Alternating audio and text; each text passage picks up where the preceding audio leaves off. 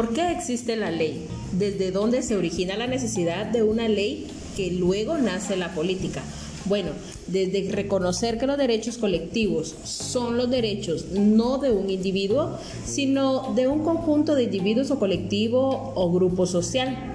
A través de estos derechos se pretende proteger los intereses e incluso la identidad de tales colectivos que hoy estaremos llamando familia. Bueno, tomando en cuenta estos derechos colectivos, se definieron a partir del derecho de autodeterminación y se engloban los derechos de primera, segunda, tercera generación con el plus de que ahora tenemos la era digital con una cuarta generación de derechos humanos. Hoy estaré hablándoles sobre el contexto normativo para entender el por qué existe la Ley 1361 de 2009, la Ley de Protección Integral a la Familia y la Política Pública Nacional de Apoyo al Fortalecimiento de las Familias. La política establece lineamientos dirigidos a todas las familias a fin de propiciar ambientes favorables que le permitan su fortalecimiento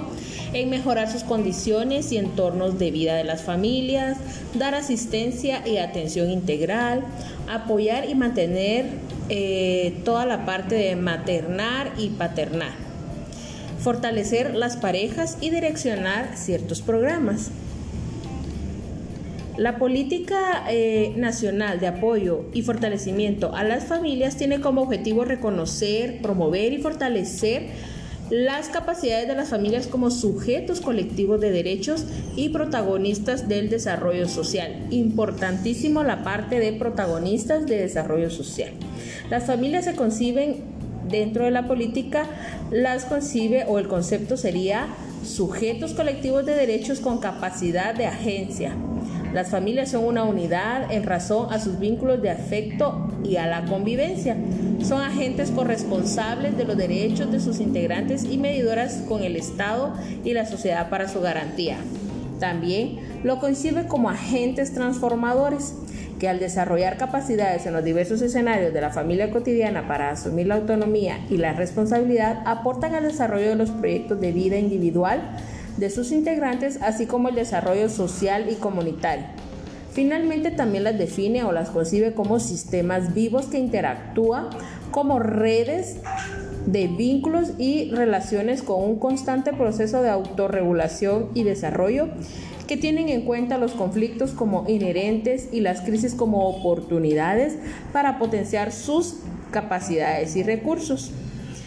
Algo muy importante son los principios de esta política, y son dignidad humana, equidad, universalidad, protección integral, solidaridad, diversidad, pluralismo, corresponsabilidad, participación y atención preferente. Estos enfoques, bueno, la política tiene ciertos enfoques y estos son básicamente derechos humanos, curso de vida y capacidades siendo los ejes transversales de la política el reconocimiento y protección social, convivencia democrática en las familias y tres, gobernanza. También tiene ciertos procesos transversales y son dos, participación y movilización social y desarrollo de capacidades. Dentro de la participación y movilización social vemos como uno de los principios de la política y como acción estratégica en la garantía de los derechos de familia,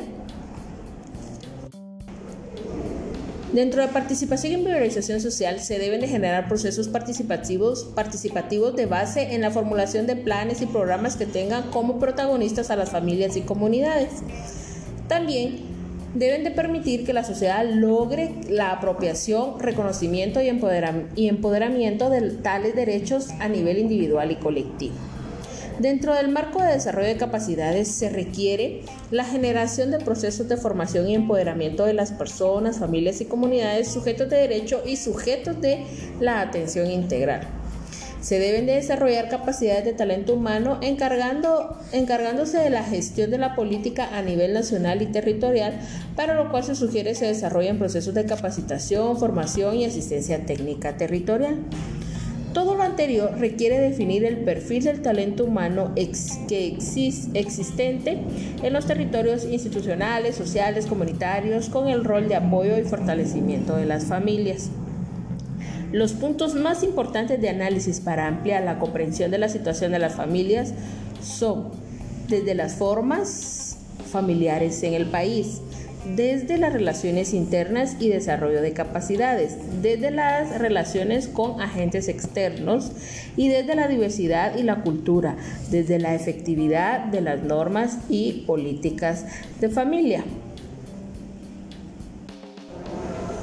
Es importante conocer que la Política Nacional de Apoyo y Fortalecimiento a las Familias ha sido construida en el desarrollo de lo provisto en el marco de la Ley 1361 de 2009, conjuntamente con otras entidades del nivel nacional y territorial de los sectores públicos y privados, la sociedad civil y académica, bajo la coordinación del Ministerio de Salud y Protección Social quiero ir finalizando con decirles que la familia es contemplada en la Constitución y su jurisprudencia bajo los principios de pluralismo